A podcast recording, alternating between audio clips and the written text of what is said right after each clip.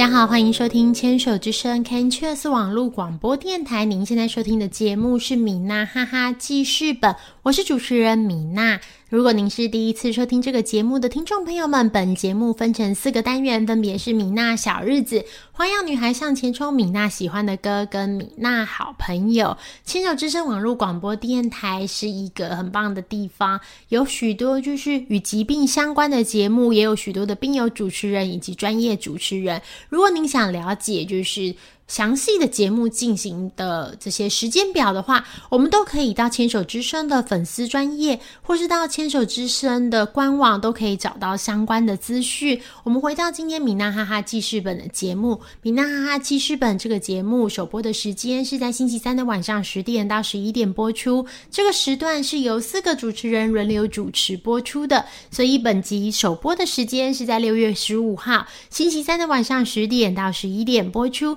下再次播出的时间则是在四个星期后，也就是七月十三号，一样是星期三的晚上十点到十一点播出。欢迎听众朋友们持续锁定收听。我们回到今天的就是第一个单元——米娜小日子，很开心，就是又过了一个月，在米娜小日子的这个节目中遇到听众朋友们，很开心可以跟大家继续聊聊天哦。牵手之声网络广播电台，米娜哈哈记事本这个节目，我刚刚在就是做编号的时候，发现已经第五十五集了，就是觉得很神奇，就是对，已经第五十五集，已经在这边跟大家最少，因为在这之前是有用别的节目的形式跟听众朋友聊天，然后米娜哈哈记事本是五十五次，所以有五十五个五十五个月吗？就已经就是跟大家。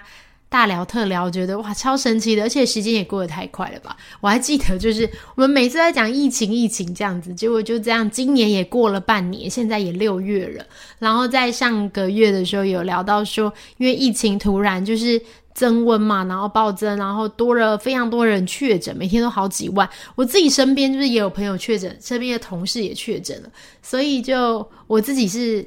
都目前为止都还算是就是幸运这样，但是就是感觉到就是现在真的确诊人越来越多了，所以我们也要就是呃，如果你已经确诊的话，或是你现在正在隔离当中，要好好注意一下自己的身体健康。那如果还没有确诊，就是还维持健康的朋友们的话，就是我们要继续就是。呃，要保持这个清洁跟卫生，然后常常消毒这样子，因为这个细菌跟病毒真的太多了。然后现在已经那么多万人，又觉得日子好像也不能不过下去，因为呃，我们每天日子日常都在进行嘛。如果因为疫情，然后什么事都不做的话，好像也就是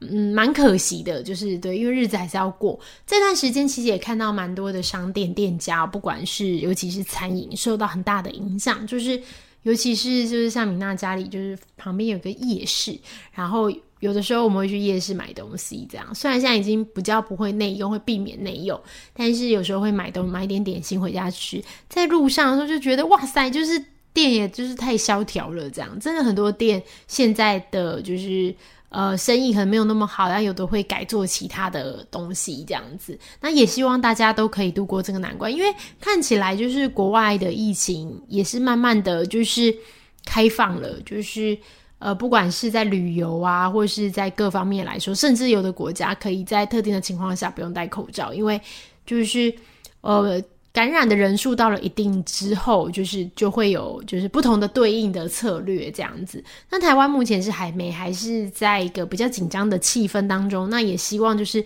这一段时间，就是大家可以好好照顾自己。会这样说原因就是，就是米娜在呃其他的节目呃有访问，就是这个节目是专门访问，比如说医疗人员这样子。那我们就很常访问一位就是。呃，来自于台北医学大学附设医院的药师组长这样子，那那个呃，很常在跟药师那边讨论说，我们到底该怎么样因应自己，就是面对这个疾病该做的这个就是心理建设跟做的实质准备这样，然后已经跟药师聊过好几集这个话题了，那其实。聊的重点就是大家都一样，就是我们上一集有聊到的，就是家里的常备药要准备，比如说像是止止咳、止咳药水呀，然后或是普拿疼，或是含有这样成分的，就是呃镇痛止热。退烧这样子，止痛药这个要备着，然后还有喉咙相关的药物。其实现在如果说你到药局去说想要准备一组常备药物，药局的这个工作人员都会帮你准备好，包含这些止咳药水啊、止痛药，然后退烧药，然后还有喉咙喷剂，然后维他命 C 这些，然后都还要记得准备耳温枪。那如果说有能力的话，就是有余韵的话，可以准备就是那个血氧机，因为我们其实比较害怕的是，就是在感染之后血氧有比较大幅的下降，那这对身体来说是比较危险的情况。在这样的情况下，就要赶快去看急诊，跟就是就是看医生挂号这样。那会说就是如果，然后我就问药师说，就是诶，如果你要给听众朋友们一句建议，就是你对于疫情的话，你觉得？嗯，最好的方式是什么应对方式？他说最好的方式就是不要确诊。我说对，哎，真的讲的很好，哎，对对对，就是最好的方式还是要小心，尤其尤其就是家里有小朋友的家庭，真的要小心一点。像明娜家里有小朋友，然后我们小朋友是连那个儿童的疫苗施打的时间都没有到的。就是我们宝宝才两岁，所以其实真的是相对的危险哦。不管是比起成人来说，或是比起比较大的小孩，都是蛮危险的。就是所以出门还是要小心，但是也不能不出门，因为小朋友每天在家里真的就闷坏了，这样感觉也是要需要去透透气、放放风。所以，我们其实就会选择比较户外的地方。我之前都超常，就是跟听众朋友们介绍，就是我的爱，就是和平岛的基隆和平岛公园，真的非常好玩，然后也很干净，很推荐小朋友可以去。然后，我们也去动物园，就是尽量去这种开放式的地方，这样，然后减少在外面用餐的几率。因为像如果不管是在和平岛是在动物园，你在用餐你都是可以选择就是户外的位置，或是你躲在角落里，在海边。这样子默默的吃个饭，这样就尽量不要就是有同桌共食，跟陌生人或是对，尽量不要有这样共共餐的情况，因为就是我们真的蛮多朋友会感染的原因啊，他们回溯就是都是有跟就是确诊者或是呃可能那时候已经在潜伏期的朋友们一同用餐，在一个餐桌上面对面这样子，所以就是吃饭还是要特别小心。我觉得自己我自己也是，就这段时间真的是。太久了，你知道，就是太久了，导致都有一点疲乏了，忽略了，就是其实这个病毒还是很恐怖的。因为你看，大家都还是慢慢正常生活，你就会不小心忽略了。所以你家里有小朋友的话，真的要特别注意，出门回来都要记得消毒、洗手，然后也不要过度紧张。但是在现在的这个医疗紧绷的情况下，当然还是能够就是越嗯，怎么讲呢？越晚得到是越好的，我的想法这样，因为呃现在的这个医疗的能量比较不足，那蛮多人因为恐慌，就是轻症的情况下也会在医院排队，那其实这样会造成一些就是医疗的负荷太大，这样子，这样子会让一些有需要的病人就没有办法及时的得到治疗。其实我们要知道，就是呃我们虽然这个疾病非常的恐怖严重，可是。呃，本来的这些疾病呢，有不管是癌症啊，或者是心脏病啊，类似这种，就是比如说那种